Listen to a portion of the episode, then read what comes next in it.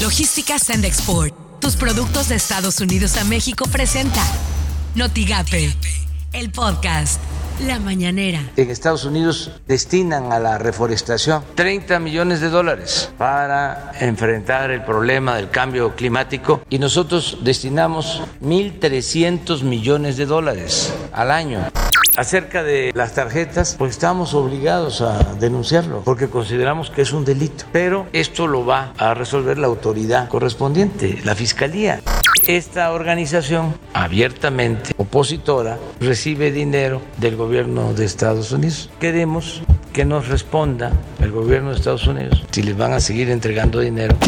Esto suena en Noticias MBS con Luis Cárdenas. El Instituto Mexicano del Seguro Social está reportando 44.774 empleos nuevos en abril. El, el, tema de empleo todavía es sumamente eh, difícil mucha gente lo perdió, mucha gente está recontratada pero a más bajos sueldos y cada vez son menos los que están teniendo oportunidades de empleos formales, particularmente las nuevas generaciones por las mañanas con Ciro Gómez Leiva. El presidente López Obrador ha mostrado insensibilidad ante un caso que fue en parte su culpa. Él dice al carajo y yo me pregunto, ¿dónde está? ¿Y qué tipo de presidente tenemos? Lo dijo la señora Marisol Tapia, esta mujer que se hizo conocida la semana pasada porque horas después de la tragedia del metro de la línea 12 buscaba en los escombros a su hijo, a Brandon Giovanni. Así las cosas en W Radio. Y nos preguntaban que este, si también, o sea, si, si te iban a pedir una prueba de embarazo para poderte poner la vacuna. Este, yo en, en, varias ocasiones lo que decía es, bueno, pero pues, pues si no estás embarazada, pues no hagas trampa, ¿no? Muchas mujeres dicen, bueno, pero pues yo, yo ya me registré y no estoy embarazada. Bueno, pero pues si no estás no embarazada y no estás en el rango de, de edad, pues no te registres, ¿no?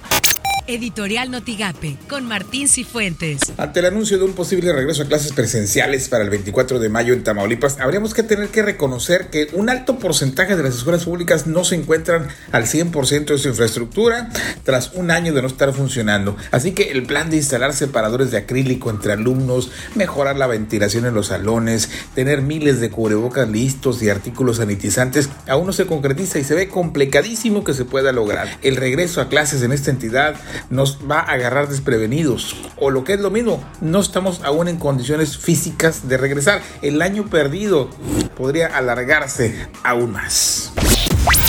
Estas son las portadas del día de hoy. El mañana de Reynosa regresan amparo contra extradición de Eugenio. El diario de Ciudad Victoria decidirá retorno a escuelas Comité de Seguridad en Salud. La Verdad de Tamaulipas mantienen hoteles buena ocupación fines de semana en el sur de Tamaulipas. El Universal para largo el abasto regular de medicinas. Reforma registra inversión peor caída en 25 años. El financiero, tensión entre México y Estados Unidos por temas laborales. Notigape, retiramos los filtros de los puentes, pero mantenemos el del aeropuerto. Así lo dijo Ricardo González Gamboa, coordinador de la dependencia COEPRIS. Ha habido un poco menos de contagios en, en Matamoros y aquí en la ciudad de, de Bronzeville y la indicación es precisamente eso, retirar los filtros de los puentes internacionales, pero vamos a seguir haciendo presencia en el aeropuerto internacional. Lo que tienes que saber de Twitter arroba la silla rota, la Suprema Corte de Justicia de la Nación negó un amparo solicitado por Eugenio Hernández Flores, ex gobernador de Tamaulipas, para evitar su extradición a los Estados Unidos a petición de ese país. Arroba M-Ebrard. Les comparto la buena noticia de que Pfizer someterá en los próximos días a autorización de COFEPRIS la vacuna aplicable a menores entre 12 y 15 años. Arroba el sol de-méxico. Por unanimidad, el Tribunal Electoral del Poder Judicial de la Federación desecha la impugnación de Pío López Obrador, con la que pretendía parar la investigación del INE México en su contra. Arroba Adrián de la Garza. Hoy la vida democrática de México está en peligro. Es por eso que aproveché mi visita a Washington para reunirme con el secretario general de la Organización de los Estados Americanos, Luis Almagro, ante quien denuncia la situación de gravedad que representa atentar contra la democracia y las libertades de nuestro país arroba foro-tv, el consejero del INE, Ciro Murayama, descarta que se puedan retirar candidaturas por entrega de plásticos. Logística Send Export, tus productos de Estados Unidos a México presentó Notigate, el podcast.